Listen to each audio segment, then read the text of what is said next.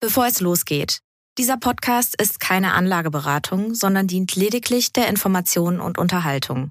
Die Hosts oder der Verlag übernehmen keine Haftung für Anlageentscheidungen, die sie aufgrund der im Podcast gehörten Informationen treffen. Leben mit Aktien. Ein Vermögenspodcast der Wirtschaftswoche. Mit Christian Wieröhl und Horst von Butler. Herzlich willkommen zu einer neuen Folge von Leben mit Aktien, dem Vermögenspodcast der Wirtschaftswoche. Ich bin Horst von Butler. Ich bin Christian Viröl. Ja, und leider können Sie es nicht sehen. Christian hat hier eben die Hüften geschwungen zu unserem Soundtrack. Das Ganze bei 30 Grad in Berlin. Also ich bin immer wieder ja fasziniert, wie sehr du in Shape bist. Ja, ich freue mich natürlich total. Und äh, das mit dem Tanzen, naja, das ist vielleicht ganz gut, dass wir hier nicht Video machen, weil ansonsten würden sich wahrscheinlich die Hörerinnen und Hörer mit Grausen absenden. Ich habe nämlich niemals eine Tanzschule genossen. Ja, ich glaube, dann wär, würden wir irgendwann bei Stefan Raab, würde es ihn noch geben, auftauchen, so als, als äh, kleiner Clip, äh, wo sich die Leute dann kaputt lachen. Wie früher bei Mario Ohofen. Ich muss weg. Genau, ich muss weg. Wir haben schöne Themen, deswegen legen wir auch gleich los. Wir reden heute äh, über Chips und über Öl. Und über Donald und Dagobert und Mickey, also über Disney. Außerdem haben wir noch ein bisschen was über Getränkeabfüllanlagen. Also große Trends, einzelne Aktien. Legen wir los, aber vorab mal gefragt, äh, Christian, bist du bei dem ARM IPO dabei? Nee, bin ich nicht, aus zwei Gründen. Also erstens grundsätzlich sowieso. Ich habe früher viel mit Machst IPO, du nichts an der Börse? Nein, früher viel mit IPOs zu tun gehabt und man sagt ja so, also wer weiß, wie die Wurst gemacht wird, der isst sie nicht. Deswegen habe ich bei IPOs immer so äh, diese äh, Übersetzung, it's probably overpriced und auch sonst gibt's da eine ganze Menge Fallstricke. Und zum Zweiten ist es ja ein IPO, was in den USA stattfindet und für einen deutschen Privatanleger ist das sehr, sehr schwierig bis unmöglich, da überhaupt mitzumachen. Wir greifen es trotzdem kurz auf, weil es ist ja wirklich interessant. Also ähm, äh, ARM ist wirklich, alle sprechen vom Börsengang des Jahres. Bevor du das Ganze zerlegst, äh, ich habe so in einigen äh, FT-Artikeln ähm, äh, so Quotes rausgesucht, die finde ich für eine Stimmung auch sprechen. Deswegen greifen wir es nochmal auf. Also äh, Reen Haas, der CEO, hat gesagt, AI is going to be everywhere and it all runs on ARM, um einfach zu zeigen, der große Trend künstliche Intelligenz, da wird dieser äh, Chiphersteller mit dabei sein. Das zweite finde ich ganz interessant, da geht es um das äh, Umsatzwachstum. Das ist ja in diesem Jahr ist das so ein bisschen äh, flat, sagen, das wird sich wieder erhöhen. Und äh, da sagte ähm, einer der Personen, wir erwarten, dass die Zahlen in den rosigsten Tönen präsentiert werden und das wurden sie auch. Ein Fondsmanager hat das wirklich gesagt. Und das Dritte ist, das finde ich wirklich ganz interessant in dieser Analyse der Financial Times, dass sie gesagt haben, alleine die Anzahl, äh, also bei dieser Roadshow, die die gemacht haben, allein die Anzahl der involvierten Banker sei für sich selbst schon eine Red Flag, weil sich so viele drum scharen müssen und alle sind auch ein bisschen gezwungen, irgendwie dabei zu sein, äh, äh also müssen das irgendwie aufnehmen. Und dann gab es dann dieses schöne Zitat, The fact that everyone is coming to us with their arm pitch feels like something that has happened at the end of a cycle when it is difficult to tell a story. Also äh, so ein bisschen komische Gefühle eigentlich bei etwas, was wo alle sagen, so da muss man dabei sein. Ja, aber das muss jetzt eben auch ein Erfolg werden. Also ein Flop kann man sich aus vielerlei Gründen nicht leisten. Die Konsortialbanken schon gar nicht, weil man hofft ja, dass dieses Börsengangsfenster, was sich ja im letzten Jahr so ziemlich geschlossen hat und auch dieses Jahr nicht wirklich sperrangelweit offen ist, mal wieder öffnet. Wir haben jetzt die Ankündigung ja auch gesehen von Instacart, dem US-Lieferservice. Die wollen dann auch. Und da wäre es natürlich wichtig, dass dieser ARM-Börsengang jetzt nicht gleich ein Flop wird, sondern wirklich etwas, wo das Unternehmen Spaß dran hat und wo auch natürlich die Anleger, die Erstzeichner Spaß dran haben. Du hast trotzdem gesagt, für dich ist es so der vermeintliche Börsengang des Jahres, weil ähm, ja, also er ist bei Halbleitern für Smartphones eine Macht. Ähm, trotzdem, trotz Hype-Thema künstliche Intelligenz, was sind so deine Gedanken dazu? Weil vielleicht noch als Hintergrund, der Eigner ist ja Softbank, äh, der japanische Tech-Investor, der ja mit seiner Einkaufstour in den vergangenen fünf bis zehn Jahren immer wieder für große Schlagzeilen gesorgt hat, und zwar in alle Richtungen. Ja, ja, also Softbank hat ja so von der Wertentwicklung seit dem Börsengang 1994 ungefähr den Nasdaq 100 äh, erreicht, allerdings mit absurd hohen Ausschlägen. Also man hat keine Überperformance Outcomes, aber man hat deutlich stressigere äh, Nervensituationen erleben müssen. Und das ist jetzt für Softbank wirklich ein sehr, sehr wichtiger Moment, denn man hat ARM 2016 von der Börse genommen, hat es dann weiterentwickelt, hatte auch Lust, das mal zu verkaufen, wollte es an Nvidia verkaufen. Das hat nicht ganz geklappt. Man hat mal ein bisschen was ausgelagert an den eigenen Vision Fund. Von dem hat man jetzt diese noch fehlenden 25 Prozent vor dem Börsengang wieder zurückgekauft auf einer Bewertung von 64 Milliarden Dollar. Das ist allerdings mehr, als man jetzt im Börsengang bekommt. Da haben wir nämlich nur eine Bewertung, selbst wenn das am oberen Ende gepreist wird, von 52 Milliarden. Äh, also kann man jetzt einerseits aus Softbank-Sicht sagen, hm, sieht nicht ganz so doll aus. Andererseits zeigt das, man versucht es nicht auszureizen, das Pricing. Man versucht ein bisschen was noch äh, für die Zeichner äh, am Knochen zu lassen. Genau, und man muss ja sagen, es geht auch nur ein sehr kleiner Streubesitz raus. Also Softbank verkauft nur rund 10 Prozent von ARM, behält die restlichen 90 Prozent. Das erinnert so ein bisschen an, an Porsche oder auch Mobileye, wo Intel verkauft hat. Man gibt relativ wenig äh, raus, äh, hofft dann auf eine gute Kursentwicklung, um dann später auf einem höheren Niveau wieder zu verkaufen. Ja, ja also äh, bei Softbank wahrscheinlich auch eher das Kalkül dagegen dann zu kreditieren. Die arbeiten ja gerne mit einem hohen Hebel auf ihre Aktienbestände. Alibaba war ja bei denen lange Zeit so das, was man immer wieder kreditiert hat, wenn man dann äh, mal wieder flüssig Geld brauchte. Insofern ist es wirklich nur ein sehr kleiner Börsen. Ist auch richtig äh, ähm, aufmerksam zugehört. Ne? Softbank verkauft. Also das Unternehmen hat nichts vom Börsengang. Genau, es geht nicht in die Kassen für genau, eine Expansion oder, oder, Forschung und Entwicklung oder so. Die Milliarden gehen voll an den Altaktionär. Das ist natürlich auch bei einem Wachstumsunternehmen immer sowas, wo man sagt, hm, hm, hm, das ist nicht ganz so doll. Und nicht ganz so doll ist auch die Performance, die Softbank damit gemacht hat. Wie gesagt, die haben das 2016 gekauft für damals 32 Milliarden Dollar von der Börse genommen. Und äh, heute diese Bewertung, das wären 63 Prozent mehr. Das hört sich zunächst mal ganz toll an und in absoluten Zahlen ist das auch super. Aber wenn man bedenkt, was in der Halbleiterindustrie für Werte an der Börse geschaffen werden, ist das ziemlich irmelig. Also der Semiconductor-ETF von Van Eck hat auf Dollarbasis in diesem Zeitraum eben nicht 63, sondern 370 Prozent zugelegt. Kaufst du eigentlich solche sehr speziellen, so, so, also so, so Branche, also das ist ja ein sehr spezifischer ETF. Ne? Also da, so bin ich, da bin ich extrem zurückhaltend bei Themen-ETF. Die meisten äh, kommen immer zur Unzeit, nämlich dann, wenn, wenn sie imitiert werden, ist, ne? ist, ist der Peak. So, jetzt gehe ich in den Wasser-ETF rein. Und aber, ja, das ist ja auch noch so ein hybrides Thema. Halbleiter ist tatsächlich so ein sehr Ding, konkret. wo äh, sehr konkret, sehr abgrenzbar über eine klassische Sektorklassifizierung. Da bin ich drin in dem Van Eck-Produkt äh, als Abrundung äh, zu Einzelaktienpositionen, mit denen ich das natürlich nicht so fassen kann, was es da inzwischen an Breite gibt. Ähm, eine Texas Instruments habe ich seit sehr langer Zeit, die macht sehr viel Freude. Dividendenaristokrat.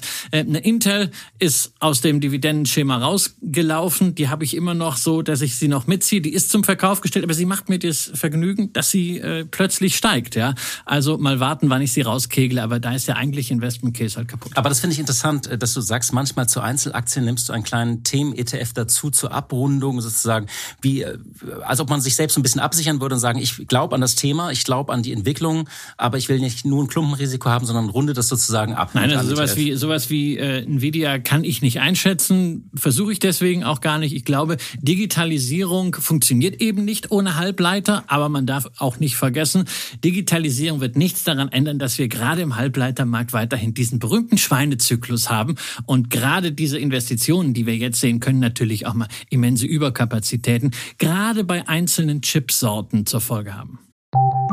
Nach einer kurzen Unterbrechung geht es gleich weiter. Bleiben Sie dran. Wie steht es um den Standort Deutschland? Wie entwickelt sich der Goldpreis? Wie führe ich in meinem Unternehmen KI ein? Ich bin Horst von Butler, Chefredakteur der Wirtschaftswoche und jeden Tag liefern wir Ihnen Analysen, Kommentare, Reportagen und Hintergründe, damit Sie fundierte Entscheidungen treffen können. Sei es für Ihr Geld, Ihre Immobilien, für Ihre Karriere oder für das eigene Unternehmen. Wir begleiten Sie beim nächsten Schritt und wir denken an den nächsten Schritt. Für unsere journalistische Arbeit wurden wir jetzt sogar mit dem European Publishing Award ausgezeichnet als Magazin des Jahres und das wollen wir mit Ihnen feiern. Auf vivo.de slash ausgezeichnet können Sie jetzt drei Monate lang die Vivo zum halben Preis lesen. Also da würde ich ja zuschlagen. Ich freue mich auf Sie. Halten wir also fest, wir schauen mit Spannung auf diesen IPO, weil er ein wichtiges Signal senden könnte ähm, und äh, werden dann natürlich auch gucken, zu welchem Preis das Ganze an die Börse geht. Aber kommen wir zum nächsten Thema, zu einem ganz klassischen Rohstoff, von dem wir alle abhängig sind, den wir alle brauchen, und zwar Öl. Das Ganze sehen.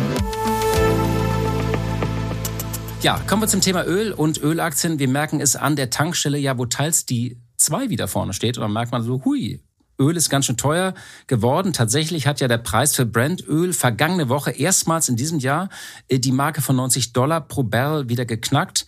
Ähm, ja, Hintergrund ist, dass Saudi-Arabien, der größte Ölproduzent dieses Förderkartells OPEC, verkündet hat, seine freiwilligen Förderkürzungen in Höhe von einer Million Barrel pro Tag bis zum Ende des Jahres zu verlängern. Und Russland hat auch angekündigt, seine Exporte ebenfalls bis zum Jahresende weiterhin um 300.000 Barrel pro Tag zu kappen. Ja, die Teuerungsraten diesseits und jenseits des Atlantiks hatten sich ja zuletzt etwas entspannt. In den USA ist die Inflation von knapp neun Prozent auf zuletzt um die drei Prozent zurückgegangen, in der Eurozone von über zehn auf rund fünf Prozent. Aber wir wollen ja nicht vergessen, die Inflationsrate misst ja nur die Veränderung der Preise in den vergangenen zwölf Monaten. Und wenn die Inflationsrate zurückgeht, heißt das ja eben nicht, dass Güter wieder billiger werden, sondern nur, dass die Preissteigerung jetzt beispielsweise zwischen August 22 und August 23 nicht mehr so signifikant war wie etwa zwischen Oktober 22 und Oktober 21, als die Rekordinflation gemessen wurde. Und wie bei jeder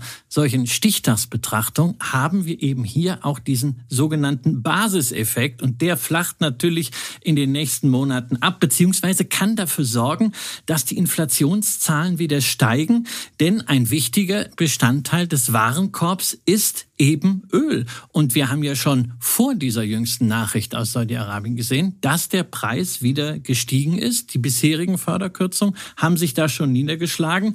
Und man sieht halt auch, die Möglichkeiten der Regierung zum Gegensteuern sind weniger geworden. Die Ölvorräte in den USA gemessen an den Zahlen, die wir vom Department of Energy bekommen, sind so gering wie zuletzt 1985, weil die US-Regierung eben diese strategische Reserve genutzt hatte, um das Angebot zu erhöhen und die Inflation zu drücken.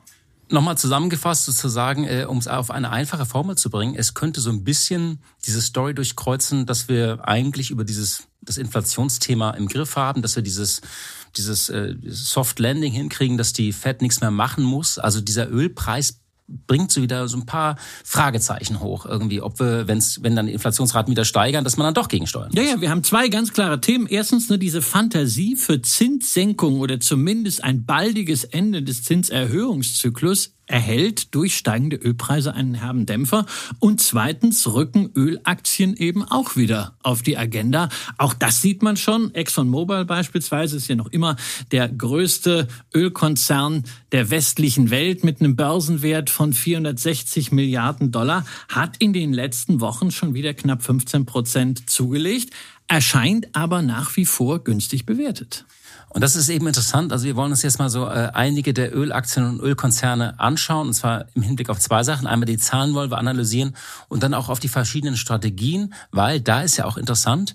Ähm, die haben ja unterschiedliche Strategien eingeschlagen, auch im Hinblick auf die Transformation.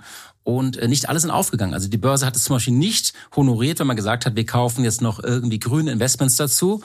Und vor einigen Tagen gab es ja auch diese Schlagzeile, dass Shell sich von dem Anteil an dem deutschen Unternehmen Sonnen wieder trennt, was ja auch so als ein Symbol des Ganzen äh, oder stellt zum Verkauf des Ganzen, was ja auch Symbol dieser Transformation war. Also gehen wir mal durch. Ja, das ist ja äh, das, was die Europäer äh, genau, gemacht, was aber nicht haben, gemacht haben und machen, dass sie halt sagen, okay, wir machen fette Cashflows mit dem Öl und die investieren wir jetzt in erneuerbare Energien, also insbesondere in Wind und Solar. Und da fragt man sich natürlich immer, ähm, Warum eigentlich? Ist jetzt zum Beispiel äh, eine Shell, ist eine BP, ist eine Total wirklich der Experte für erneuerbare Energien? Haben die das in ihrer DNA? Können die wirklich noch mehr? Als nur einfach Geld ausgeben. Und da ist, also du hast es erwähnt, Sonnen ist natürlich schon da äh, eine Frage. Und ansonsten, ich meine, wir sehen ja schon, wie schwierig das Geschäft ist für diejenigen, die das sozusagen hauptberuflich machen. Also Siemens Gamesa haben wir ja hier diskutiert, diese Gewinnwarnung aufgrund der Qualitätsmängel bei den Windkraftanlagen oder Ørsted in Dänemark, das ist wirklich Windkraft par excellence. Die haben die Kompetenz, müssen aber jetzt in den USA, weil Projekte nicht so wie geplant ans ans Netz gehen können, immense Abschreibungen dort machen. Äh, das zeigt, wie schwierig das ist. Und dann kommt jetzt so ein Ölkonzern noch dazu und sagt, also, wir wollen jetzt auch damit investieren. Ich weiß nicht, ob das eine sinnvolle Strategie ist. Deswegen bin ich bei den europäischen Ölgesellschaften, ausgeklammert mal den Fall Equinor, Öl, Gas, erneuerbare Energien, das ist runder eher zurückhaltend und bevorzuge die US-Gesellschaften. Gehen wir das Ganze doch mal durch. Ich meine, Exxon, äh, ExxonMobil hattest du erwähnt. An das Rekordergebnis von 2022, da hatten die ja 55 Milliarden Nettogewinn, das waren diese Windfall Profits, da kommt man sicherlich nicht mehr ran. Äh, aber wenn der Ölpreis jetzt nicht völlig einbricht, sollten, könnten es auch 40 Milliarden, ähm, könnte so die Untergrenze der Erwartungen sein. Ähm, das heißt, man hat so ein knapp zweistelliges KGV und eine fast zweistellige Gewinnrendite. Ähm, also das ist noch kein hinreichender Grund, diese Aktie zu kaufen, aber das sind immer noch ordentliche Zahlen. Ja, aber man, da kann man zumindest mal ein bisschen aufmerksam werden und kann mal gucken, okay, gibt es denn hinreichende Gründe? Und da haben wir schon einige Punkte. Ja, also der erste Punkt, der mag uns vielleicht nicht gefallen, aber er ist nun mal so. Wir wollen natürlich fossile Energien drastisch zurückfahren, aber diese Transformation läuft bestenfalls als evolutionär. Öl wird noch auf Jahre und Jahrzehnte hinaus benötigt und nach Prognosen der Internationalen Energieagentur wird der weltweite Verbrauch von aktuell 100 Millionen Barrel pro Tag bis 2040 äh, sogar auf, 20, äh, auf 125 Millionen. Barrel genau, also das Öl steigen. wird noch gebraucht, diese Rohstoffe werden gebraucht. Vielleicht in dem Zusammenhang ein kurzer Lesetipp nochmal für unsere Hörerinnen und Hörer. Äh, ein Buch von Václav Smil, das ist ähm, ein Rohstoffexperte, der hat ein schönes Buch geschrieben, How the World Really Works. Und er beschreibt darin also ganz viele Trends, also über Rohstoffe. Und was er sagt, selbst wenn man sozusagen äh, der härteste Klimaschützer wäre, so mal angenommen, selbst wenn man diese Transformation befürwortet, um all das zu machen, um Windräder zu produzieren, um die Fundamente in Zement zu gießen, wird man das ganze Zeug noch brauchen. Man wird Öl brauchen, man wird Zement brauchen, man wird Verbundstoffe brauchen, man wird Stahl brauchen, äh, man wird Kupfer brauchen. Also man braucht diese Rohstoffe, man muss diese Rohstoffe abbauen. Das heißt, ähm, ich sage das jetzt nur irgendwie, es legen ja in den nächsten Tagen, glaube ich, hier in Berlin wieder hunderte Leute von der letzten Generation die Stadt lahm, die jetzt fürs BIP nicht so entscheidend ist, aber sie wollen sagen 2030 raus aus fossilen Rohstoffen. Das werden wir nicht hinbekommen, selbst wenn man dafür ist. Dieses Öl, und wir reden heute nur über Öl, wird noch gebraucht. Also aber kleiner Lesetipp, dann schenke ich es dir irgendwie zu Weihnachten. Äh, Backlav Smil, How the World Really Works. Liegt auch auf Deutsch inzwischen vor. Ja, und die, also können wir sagen, die Nachfrageseite ist nach wie vor strukturell intakt, egal ob man das jetzt gut findet oder nicht. Dann dürfen wir nicht vergessen, viele Ölmultis, gerade die US-Firmen haben sich in den letzten Jahren deutlich effizienter aufgestellt. Nochmal zu Exxon. Die haben auch 2012 schon gut 40 Milliarden Dollar Nettogewinn gemacht, brauchten dafür aber 450 Milliarden Dollar Umsatz. Nun reichen für denselben Profit schon 350 Milliarden Dollar. Mit anderen Worten, die Nettomarge ist von unter 10 auf fast 15 Prozent geklettert und das haben wir auch bei beispielsweise Chevron, dem anderen großen US-Öl Ölkonzern. Und das ist natürlich für Investoren interessant, insbesondere wenn wir bedenken, dass natürlich die Investitionen in neue Ölvorkommen nicht so stark steigen wie die operativen Mittelzuflüsse. Nicht zuletzt natürlich auch wegen dieser ganzen ESG-Taxonomie. Äh, und in letzter Konsequenz heißt das, wir haben steigende Free Cashflows, die von den Ölmultis für Dividenden, für Aktienrückkäufe und auch nicht zu vergessen, die Rückführung von Schulden eingesetzt werden. Vermutlich äh, wird es bei manchen äh, darauf hinauslaufen. Ich habe so eine Recherche von Kollegen mitbekommen. Wir werden das in einigen Wochen auch nochmal auf den Titel äh, heben, das Thema Öl. Dass viele Ölkonzerne werden das Geld auch in CCS-Projekte sonst stecken. Also die werden ihre Milliarden nutzen, weil irgendwann wird es ja teuer, CO2 zu emittieren. Und dann können sie das, da werden ja Milliarden benötigt zur Abscheidung und Speicherung von CO2. Aber für Aktionäre, jetzt, das ist ja die Perspektive, die wir einnehmen. Das ist jetzt sind jetzt nicht Kurssteigerungen wie bei Tech-Werten, äh, die man erwarten kann. Äh, allein schon wegen dieses ESG-Malus hast du genannt genannt, aber ähm, äh, wie, wie schaust du sozusagen auf das Thema Dividenden oder diese berühmten Shareholder Yields? Naja, also wir haben ja Dividenden bei, sowohl bei Exxon als auch bei Chevron seit über 25 Jahren äh, steigend jedes Jahr in Folge. Also Dividendenaristokraten, der Track Record äh, in, in, äh, bei, den, bei den beiden Unternehmen, das sind sogar 41 beziehungsweise 35 Anhebungen in Serie. Dazu haben wir, wie gesagt, die Aktienrückkäufe. Die werden nicht immer so üppig sein wie im letzten Jahr. Die werden opportunistisch sein, aber da kommen schon zweistellige Aktionärsrenditen zustande. Und das ist als ein Element im Portfolio für mich persönlich attraktiv, insbesondere weil die Schulden zurückgefahren sind. Und du hast es gerade erwähnt, ExxonMobil investiert natürlich auch, ja, teilweise in neue Vorkommen, teilweise auch in grüne Transformation, nur eben in das, wo man Kernkompetenz hat. Und das ist dieses ganze Thema CO2-Speicherung. Übrigens, äh, das macht ja Saudi Aramco auch. Also die investieren Milliarden teilweise, um das Zeug einzuspeichern. Ähm, und das ist wahrscheinlich auch der richtige Weg. Also, ich, ich nehme mit, deine Argumentation ist, Schuster, bleib bei deinen Leisten. Die sollen nicht in die Transformation äh, investieren, also oder in irgendwie neue Geschäfte, sondern eigentlich, die sollen diese Exploitation weiterführen. So, sie ist halt notwendig, sie ist nicht schön, aber wir werden das Öl brauchen. Und aber vielleicht Technologien entwickeln und fördern, um das CO2, was emittiert wird, gleich einzusparen. Ja, oder Biofuels, ja. Und äh, wer sich da engagieren will, kann natürlich. Jetzt ist Chevron und Exxon, das sind so zwei Aktien, mit denen man das einfach ganz gut sich ins Portfolio packen kann. Jetzt will der eine oder andere natürlich noch eine breitere Diversifikation haben. Dann gibt's natürlich auch speziell für US-Unternehmen einen ETF von iShares auf den S&P 500 Energy Sektor. Da sind fast nur Öl- und Gasfirmen drin. Hast du denn auch zur Abmischung deiner Equinor? Nein, nein, das, okay. Das habe ich an, das habe ich an der Stelle nicht. Also das mache ich wirklich mit, äh, mit Aktien, wo es einfach wirklich mit Aktien geht, die auch in meinem Beuteschema sind, so wie gerade die. Da passt das eigentlich optimal. Aber der ein oder andere möchte halt mehr von der Wertschöpfungskette haben und die hat man halt da drin. Man hat 45 Prozent in Exxon und Chevron, aber die anderen 45 Prozent entfallen dann also zum Beispiel auf Explorationsspezialisten wie Schlumberger bis hin zu Raffinerien wie Marathon Petroleum. Also im Grunde diese komplette Wertschöpfungskette, die kann man ja auch noch mal hier nennen. Ja, das sind ja immer diese Begriffe. Erstens Upstream, also Erkundung und Förderung, zweitens Midstream, Transport, Logistik, Lagerung und drittens Downstream, also Raffinerie und Vertrieb. Genau, die Dividenden werden da allerdings nicht ausgeschüttet, sondern wieder angelegt bei diesem ETF.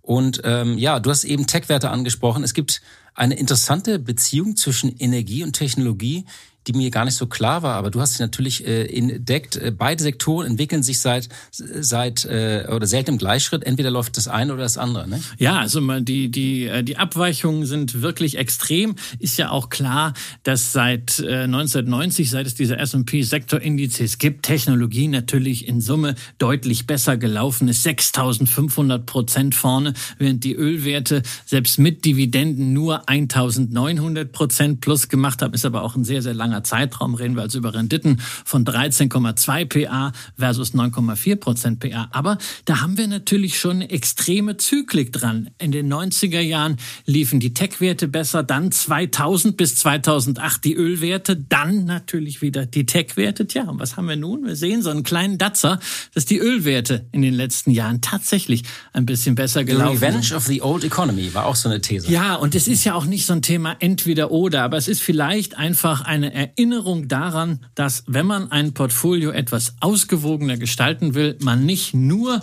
auf den Tech-Boom setzt, sondern auf die Basics nicht ganz verzichten will. Und wer sowieso beispielsweise im MSCI World oder im FTSE All World engagiert ist, macht das ja auch, denn der Anteil der Energiefirmen dort ist ungefähr fünf Prozent. Eine Frage der Größe. Also ich persönlich würde ja keine Ölaktien kaufen. Ich habe aber vor fünf oder sechs Jahren eine andere Aktie gekauft, und zwar Walt Disney. Und wir werden zu dieser Aktie auch immer wieder gefragt. Sie wird heiß diskutiert, weil man würde ja denken, irgendwie die die läuft gut. Ich meine, wenn man sich anschaut, was in diesem Jahr alles so im Kino gelaufen ist, ich erinnere nur Avatar, The Way of Water. Die Zahlen haben wir auch mal besprochen. Und äh, Christian wollte jetzt noch mal ein bisschen in meiner Wunde poolen, hat sich die Zahlen ja, angeschaut. Ist ja, ist, ja auch, ist ja auch meine Wunde, wobei ich bin ja immer so ein bisschen äh, hinten dran, was so Filme angeht. Ich gucke mir Box-Office-Statistiken an, aber weil wir es so mit Babysitter und irgendwie so nicht so ganz hinkriegen, bin ich extrem selten im Kino und ich sehe immer nur das Zahldesaster. Und da muss ich halt gerade bei Disney sagen, zweitschlechtester Wert im Dow Jones in den letzten zwölf Monaten, minus 30 Prozent. Ja, nur noch übertroffen von dieser maladen Apothekenkette Walgreens. Warum läuft die ja nicht so schlecht, weil CVS läuft, also der Konkurrent läuft, glaube ich, besser. Nicht? Läuft ein bisschen besser, aber auch momentan nicht wirklich gut. Äh, CVS hat sich halt mit einer Vorwärtsstrategie rausgewagt, während Walgreens eigentlich äh, im Wesentlichen den Geschäftszweck hat, äh, Dividenden auszuzahlen. Das ist vielleicht ein bisschen wenig äh, angesichts dessen, was man so als Disruption bezeichnet. Ja, aber das stimmt. Das ist, das ist schon, ist schon wieder aber ein anderes Thema. Können wir auch mal aufgreifen. Disruption ist natürlich bei, bei Disney auch ein Thema. Die Aktie ist bei 80 Dollar, ja, 60 Prozent unter dem Hoch von Anfang 21. Man könnte sich jetzt einfach machen und sagen, na ja gut, der Covid-Boom, der wurde wie bei allen anderen Titeln jetzt auch einfach abverkauft. Aber das ist es eben nicht, sondern wir müssen feststellen, der aktuelle Kurs ist dasselbe Niveau wie vom März 2014. Das ist ein verlorenes Jahrzehnt für die Aktionäre. Und es gibt eben seit 2020 auch keine Dividende mehr, womit man das irgendwie kompensieren könnte. Ja, und diese zehn-Jahres-Performance scheint ja auf den ersten Blick irrational, wenn man so von außen Disney wahrnimmt, was die alles auf die Beine stellen, welche Stoffe sie immer in immer neuen Sequels und Prequels und, und, und Box-Office-Erfolgen sozusagen auf den Markt bringen. Wenn man aber auf den Umsatz schaut, äh, dann war der in den vergangenen zwölf Monaten mit 87 Milliarden Dollar rund zwei Drittel höher als 2014. Das ist ja schon interessant. Also 48, äh, genau, schöner Zahlendreher fast. Aber das ist auch das Einzige, was gewachsen ist. Ja, ja, ansonsten, ne? Rohmarge, also ganz oben das Thema in der Bilanz runter von früher über 40 auf knapp unter 30. Vorsteuergewinn, der lag 2014 bis 19 immer im zweistelligen Milliardenbereich, äh, geschrumpft auf 4 Milliarden Dollar. Ergebnis Ergebnis, die Aktie waren in den Jahren vor Covid im Durchschnitt 5 Dollar pro Jahr, sind jetzt zuletzt 1,24 gewesen. Und der Free Cashflow, also das, was dann wirklich übrig bleibt, um auch was für Aktionäre zu tun, das sind jahrelang 6 bis 8 Milliarden Dollar gewesen und da haben wir nur noch 2,8 Milliarden. Das zeigt also, die Börse reagiert hier nicht irrational. Es wird also nicht einfach ein Qualitätswert wegen ein paar Problemchen über Gebühr abverkauft, sondern es ist eine absolut rationale emotionale Reaktion auf eine strukturelle Krise.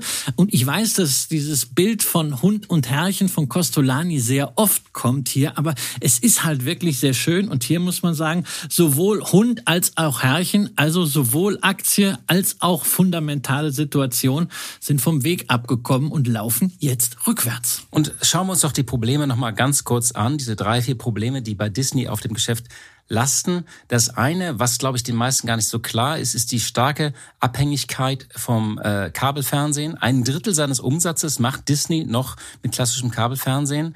Ähm, vielleicht hier auch noch mal so kurze Passage aus einer Analyse der Kollegen äh, der Wirtschaftswoche. Das bezahlpflichtige Kabelfernsehen wie auch kostenlose Fernsehkanäle sind ein auslaufendes Geschäftsmodell. Die Anzahl der Haushalte mit Bezahlkabelfernsehen ist in den vergangenen zehn Jahren um 40 Prozent geschrumpft und wird wohl weiter sinken. Und um den Nutzerschwund zu kaschieren, steigen die Preise für, fürs Kabelfernsehen in den USA. Das wiederum vergraut immer mehr Kunden. Das ist ein Teufelskreis. Und Bob Iger nannte das Geschäftsmodell kürzlich ohne Frage kaputt. Also ein Drittel seines Umsatzes hat er ohne Frage kaputt genannt. Das kann man ungeschminkt nennen. Das kann man aber auch sagen so, okay, was mache ich jetzt als Aktionär? Ja, das ist also so ein bisschen äh, schon so ein Offenbarungseid, äh, wie ihn Hansi Flick bei der Nationalelf nach der Niederlage gegen Japan nicht aussprechen wollte. Aber das ist einfach drastisch. Ja, Dann haben wir natürlich dagegen das Streaming-Business. Das ist äh, 2020 rasant rasant gestartet, kam Ende 2022 auf 164 Millionen Abonnenten global. Aber dann hat man mal dran gedacht, auch die Preise ein bisschen anzuziehen. Und dann sind zwar die Umsätze gestiegen, aber die Abonnentenzahl ist von Quartal zu Quartal gefallen, aktuell 146 Millionen. Und von der Profitabilität ist man eben sehr weit entfernt. Dazu hat man halt einen brutalen Wettbewerb. Netflix, Paramount, über Warner Brothers hatten wir hier gesprochen im Zusammenhang mit dem Barbie Barbie-Film. Dazu natürlich Apple und Amazon mit ihren tiefen Taschen, bei denen das einfach was ist für die Galerie, um Kunden anzulocken oder Pakete zu verkaufen. Ja, und dann kommt natürlich noch die Kannibalisierung der Kabelangebote mit dazu, weil man möchte natürlich den neuen Stoffe am liebsten bei sich selbst im Streaming haben, verlangt aber von den Kabelanbietern natürlich auch noch kräftig Geld. Genau. Und dann das äh, andere große Geschäft sind ja die Freizeitparks und Kreuzfahrtschiffe. Warst du eigentlich mal in so einem äh, Disneyland? Ja, ich war drin noch vor Covid 2019. Äh, mit unserem Sohn waren wir damals da. Der war damals noch nicht ganz drei. Also ich würde mal sagen, wir haben das eher gemacht für meine Frau, ja, die immer mehr äh, Beziehung zu Disney hatte, auch als unser Sohn und als auch äh, ich. Aber das war eine besondere Erfahrung. Es war wirklich Magic. Allerdings muss man sagen, es war schon damals äh, ein Spaß, den man sich leisten können muss musste. Und äh, wenn man jetzt schaut, was das alles kostet, das ist ja noch viel teurer geworden.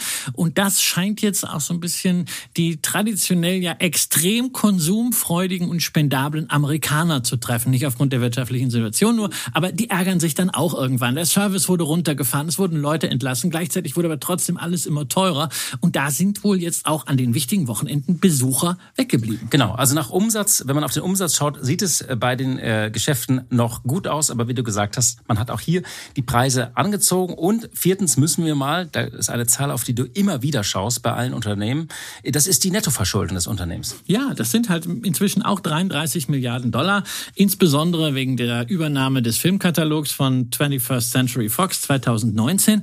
Und das ist bei so einem EBITDA, wir haben vor einigen Folgen darüber gesprochen, von 11, 12 Milliarden, ähm, noch nicht unkomfortabel, aber so die Komfortgrenze ist in Sicht und die müssen ja auch jedes Jahr vier bis sechs Milliarden davon äh, refinanzieren und das zu steigenden Zinskonditionen. Das heißt, man muss also ausgerechnet in einer Zeit, wo man eigentlich rausgehen müsste in Marketing, wo man brutal dieses Streaming nach vorne pushen müsste, da muss man ständig aufs Geld gucken. Das merken natürlich die Kunden auch. Und du möchtest ja nicht deinen Geldbeutel öffnen, wenn du gleichzeitig siehst, das Unternehmen, dem du das Geld für eine Dienstleistung gibst, spart.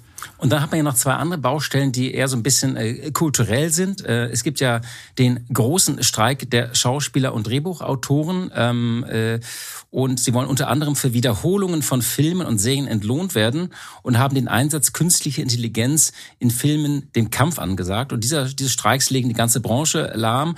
Und normalerweise ist ja bei Bob Iger, hat man immer gesagt, der hat einen, einen guten Draht in die Branche rein, der hat auch ein Gespür für die Belange, für die, äh, für die, also der ist da besser verankert als sein Vorgänger. Und jetzt äh, muss man sagen, da war wenig, ähm, wenig sensibel und äh, hat gesagt, er nennt die Forderung der Arbeitnehmer einfach nicht realistisch.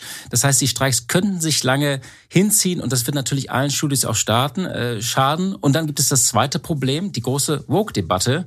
Die sind, befinden sich ja wirklich in einer Auseinandersetzung äh, mit dem äh, Gouverneur von Florida. Äh, nee, war Senator? Doch, ja, nee, das ist der Governor, Ron, also, Ron DeSantis. Genau, ja. der jetzt ja Präsident werden will. Da streiten sich schon seit Ewigkeiten. Aber man muss auch sagen, auch selbst Leute, die jetzt dem nicht so folgen, sie haben ja äh, da so Klassiker wie Ariel äh, überarbeitet Klassiker und man kennt das, das regt halt die Leute auf. Das ist wie mit Kinderbüchern in Deutschland. Ne? Viele ja. wollen das halt nicht, dass man an diese ganzen Klassiker herangeht. Die sind halt, diese Leute sind halt verstört, gerade in den USA und die USA bestehen halt nicht nur wie in der deutschen Wahrnehmung immer aus den Küsten, sondern da sind diese sogenannten Flyover States und das sind diejenigen, die das, das Geld ausgeben für die für diese äh, für diese Services und insofern also so am, am Bedarf äh, auch irgendwie vorbei produziert, vorbei argumentiert und das ist natürlich natürlich kritisch. Und das sieht man dann übrigens auch wieder an der Kasse. Also Ariel kommt bei den Einnahmen dieses Jahr nur auf Platz sieben und vorne stehen halt Barbie, Super Mario, Oppenheimer. Das sind die Themen von der Konkurrenz. Ja, und dann haben wir noch obendrein die ungeklärte Nachfolge. Bob Iger ist ja zurückgekommen und äh, dann ist sein Vertrag jetzt nochmal verlängert worden bis 2026. Also er ist noch nicht ganz so alt wie Joe Biden, aber auch da haben wir halt wieder dieses Thema Gerontokratie. In Summe eine riesige Baustelle. Und das Unternehmen verdient zwar nach wie vor Geld, aber jetzt auf eine schnelle Wende zu spekulieren, das erscheint mir schon sehr, sehr vermessen. Insbesondere, weil wir ja eins gar nicht wissen, was wird denn diese Einigung mit Hollywood, mit den Drehbuchautoren kosten? Da kann ganz schnell mal über die Zeit gerechnet ein höherer Milliardenbetrag auf das Unternehmen zukommen. Und deswegen sind natürlich auch bei allen Gewinnschätzungen die Spannweiten relativ groß, weshalb man hier nicht mit irgendeinem KGV argumentieren sollte.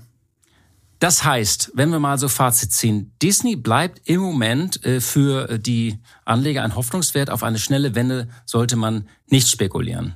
Ja, und es gibt ja vor allen Dingen auch keine Milestones, wo man diese Turnaround-Strategie wirklich dran festmachen kann. Deswegen tut man sich mit so einem Buy and Hold and Check wirklich schwer. Und es ist so wirklich diese Hoffnung, dass die Magie am Ende doch ausreicht, um dieses Ding dann zu drehen. Aber das wird Zeit brauchen und das größte Risiko ist eben, dass Disney eben nicht diese Zeit bekommt für den Turnaround, weil zum Beispiel die Zinsen stärker steigen oder es mit Hollywood eben doch teurer teurer wird als gedacht und da muss man irgendwas verkaufen, abspalten, sich filetieren. Man liest ja immer wieder, Apple und Amazon würden vielleicht da. Sollte man auch nicht drauf spekulieren auf so eine Übernahme? Würde ich nicht machen, denn damit Big Tech zugreift, muss der Kurs erstmal noch weiter absaufen. Ne? Wir wollen auch nicht vergessen, der Unternehmenswert, also Börsenwert und Schulden, das sind hier 180 Milliarden Dollar. Das ist nicht was, was du mal ebenso mit Private Equity machen kannst. Und da hilft auch kein Staatsfonds aus Saudi-Arabien wie jetzt bei Covestro, sondern äh, das ist äh, oder Abu Dhabi. Das wird nicht, das wird nicht funktionieren, sondern entweder schaffen sie es aus eigener Kraft, wofür sie natürlich wahnsinnig viel haben, oder nicht. Und das ist eben das, was man als Anleger sich klar machen sollte. Für mich ist es eine, eine verwegene Position, wahrscheinlich mit Porsche zusammen die verwegenste überhaupt. Aber sie ist klein genug, dass ich mir das leiste. Wenn jemand sagt, okay, also ich kann Also du bleibst drin. Ich bleib, ich bleib da drin, stock aber nicht auffallen. Es fehlt mir eben der, der Katalysator dafür. Es ist natürlich auch eine Aktie für jemanden, der wirklich fix daran glaubt. Der kann auch auf äh, eine Disney einen Sparplan machen. Aber das kann eine Bodenbildung werden, wenn es gut läuft, die wirklich drei, vier Jahre braucht. Also ich hänge mit drin und ich bin jetzt, glaube ich, ich weiß gar nicht, wann ich eingestiegen bin, sogar wieder im Minus ich glaube ja an diese Unternehmen irgendwie. Ich glaube, dass wir in 20 Jahren auch noch starke Stoffe von Disney haben werden. Aber das muss natürlich jeder selbst entscheiden. Ähm, es ist jetzt nicht irgendwie, wo man sagen, hier Strong Buy oder so, sondern man braucht viel Geduld, wenn man dort ja investieren möchte. Aber kommen wir jetzt zu unserem letzten Thema. Nach einer kurzen Unterbrechung geht es gleich weiter. Bleiben Sie dran. Riskiere ich zu viel? Das ist die richtige Entscheidung. Bin ich zu spät dran? Machen Sie Clarity AI zur Grundlage Ihrer Anlagenentscheidungen. Verwalten Sie Ihr Portfolio für nachhaltiges Wachstum unter Einhaltung von EU-Taxonomie, Offenlegungsverordnung oder BVI-Kriterien mit der ultimativen Mischung aus leistungsstarker KI und Branchen-Know-how. Reduzieren Sie Risiken und erreichen Sie Ihre Ziele auf der Grundlage von transparenten Fakten, nicht von Meinungen. Clarity AI mit Technologie zu besseren menschlichen Entscheidungen. Besuchen Sie clarity.ai und starten Sie noch heute. Last Call. Ja, zurück aus dem schillernden Disney-Reich in was ganz urdeutsches Getränke Apfelmaschinen von Krones. Wir hatten das im Juli hier besprochen. Du hattest das mit meinem Kollegen Toni Riedel besprochen. Was ist da denn jetzt passiert? Ja, die Aktie hat letzte Woche mal wieder für Aufsehen gesorgt. Diesmal aber nicht fundamental, sondern bei der quartalsweisen Überprüfung der DAX-Familie musste Krones überraschenderweise nicht nur den MDAX verlassen, sondern ist komplett aus dem DAX-Universum rausgeflogen. Gab es sowas eigentlich schon mal? Ja, das gab es schon mal. Das äh, gab es beispielsweise bei einer Evotech, äh, die auch entfernt wurden, weil sie ihren Bericht nicht rechtzeitig vorgelegt hatten. Und das ist ein ähnlicher Grund hier. Es hatte nichts damit zu tun, dass das Unternehmen zu klein ist oder Streubesitz sich geändert hat, sondern von der deutschen Börse wurde dann nachgeliefert, es war ein Governance-Grund. Es hatte also etwas mit Unternehmensführung zu tun, denn der neue Vorsitzende des Prüfungsausschusses, der ehemalige Finanzvorstand,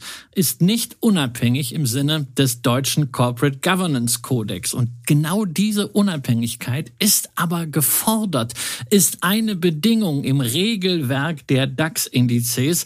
Also hat man Krones kurzerhand rausgeworfen und das Unternehmen wurde davon echt kalt erwischt. Das ist eigentlich nochmal so dass das Zweite, dass man nicht damit gerechnet hat, dass man wirklich kalt erwischt äh, wurde. Du hast dir das von dem Leiter Investor Relations nochmal bestätigen lassen, der übrigens auch Olaf äh, Scholz heißt. Ich hoffe, er ist genauso ruhig bei solchen Problemen äh, wie unser Kanzler. Äh, aber es geht auch aus der Mitteilung von Kronis hervor. Die haben gesagt, die Kronis AG wird umgehend Maßnahmen ergreifen, der Empfehlung C10 des deutschen Corporate Governance Codex wieder vollständig zu entsprechen. Aber eigentlich muss auch ein Unternehmen da irgendwie das auf dem Radar haben und kann doch nicht sagen, ja, sorry, wir hatten das nicht gesehen, oder? Ja, also es spricht auf jeden Fall nicht für Kronis, dass man dieses Thema nicht auf dem Schirm hatte. Der MDAX ist ja jetzt immerhin zweite deutsche Börsenbundesliga und zumindest vom Kapitalmarkt Prestige her der wichtigste Index, in dem Kronis gelistet ist. Und also eine Firma mit drei Milliarden Euro Börsenwert sollte über ausreichend qualifizierte Berater verfügen, die an so einer Stelle rechtzeitig einschreiten und die nicht alle völlig überrascht sind, wenn das Kind in den Brunnen gefallen ist. Das wirft ja auch so ein bisschen ein Schlaglicht auf diese Schnittstelle zwischen Governance und Indexing. Oft wird ja gesagt, so Index-Investments seien dummes oder zumindest ignorantes Geld. Aber mit dem Regelwerk für die DAX-Familie setzt die deutsche Börse übrigens seit dem Wirecard-Debakel auch so neue Governance-Standards um äh, und sanktioniert diese auch. Das ist eigentlich auch so ein positives Zeichen, dass es hier funktioniert hat, nicht? Ja, denn also Erfahrung hin und Branchenkenntnis her. Es kann nicht im Interesse von Investoren sein, wenn frisch ausgeschiedene Vorstände wie besagter Finanzvorstand Broger an exponierter Stelle wie Aufsichtsratsvorsitz oder Prüfungsausschussvorsitz Risiken bewerten dürfen, die sie in ihrer äh, aktiven Zeit damals eingegangen sind. Das geht nicht und das ist auch gut, dass das sanktioniert wird. Allerdings muss ich sagen, es wirkt kein gutes Schlaglicht auf diese Automatismen, der Indexzusammensetzung, gerade mit Blick auf Indexkontinuität. Denn wenn Kronis den Mangel jetzt heilt, wovon ja auszugehen ist, dann dürfen sie im Dezember wieder in den MDAX oder zumindest in den SDAX rein. Und es gibt wieder Strülerungen in den Indizes. Aus strukturellen Gründen. Ja, ich hatte gerade schon mal angesprochen, Evotech war dasselbe. Hackerangriff, konnten ihren Bericht nicht rechtzeitig vorlegen, sind rausgeworfen worden und beim nächsten Termin, nachdem der Bericht dann da war, wieder rein. Ähm, das bringt alles un Unruhe in solche Indizes und da wäre es wirklich wünschenswert, wenn man etwas mehr Augenmaß hätte, etwas frühzeitiger mit den Emittenten auch in den Dialog gehen würde. Man kann eben in solchen Austastlücken nicht alles quantitativ regeln. Und früher gab es ja mal so als letzte Instanz so ein Gremium, den Arbeitskreis Aktienindizes, der dann so Grenzfälle entschieden hat, besetzt mit unabhängigen Kapitalmarktexperten. Und sowas würde man sich natürlich im Interesse der Indexqualität und auch der Nachhaltigkeit des Index wirklich wünschen. Ich habe noch mal eine so technische Frage. Wenn die aus einem Index rausfliegen, es gibt ja viele ETF, die einen DAX oder auch einen MDAX abbilden, müssen die eigentlich dann sofort reagieren und dann die ganzen Kronos-Aktien rauswerfen oder haben, können die das so ein bisschen mit Zeitverzug machen? Nein, also sie müssen den Index momentan, müssen den Index möglichst exakt äh, widerspiegeln und das heißt also, man kann da vielleicht ein, zwei Tage Tage vorher schon mal ein bisschen anfangen, aber das wäre dann alles am Ende Tracking Error und das wird natürlich auch gerade von institutionellen Kunden extrem stark beobachtet. Das will man auch nicht. Äh, die müssen dann verkaufen. Also verkaufen und ja, dann wieder so, kaufen im genau, Dezember. Genau, müssen, müssen dann wieder kaufen. Also eigentlich Quatsch, ne? Also ja, deswegen Thema Indexkontinuität, niedriger Umschlag ist was Wichtiges und wir haben das halt wirklich gerade seit dieser rein quantitativ orientierten Indexreform bei der deutschen Börse schon, dass so diese Fahrstuhlbewegung in den Indizes ein bisschen zugenommen haben. Und diese ganze Indexreform hat weder dem MDAX noch dem SDAX wirklich genutzt.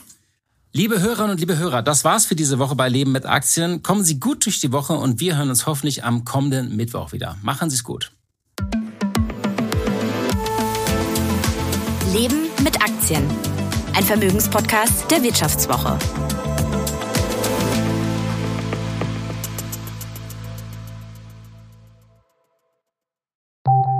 Nach einer kurzen Unterbrechung geht es gleich weiter. Bleiben Sie dran. Sie leben Fairness, Kultur und Werte? Zeigen Sie Ihr Engagement als Arbeitgeber und werden Sie Teil der Fair Company Initiative. Mit der Fair Company Initiative zeichnet das Handelsblatt Unternehmen aus, die insbesondere Berufseinsteigern und Young Professionals ein faires, attraktives Arbeitsumfeld bieten. Zu den entscheidenden Werten gehören unter anderem das Engagement für Mitarbeitende, Diversity und Chancengleichheit, Nachhaltigkeit und gesellschaftliche Verantwortung. Erfahren Sie jetzt mehr unter faircompany.de.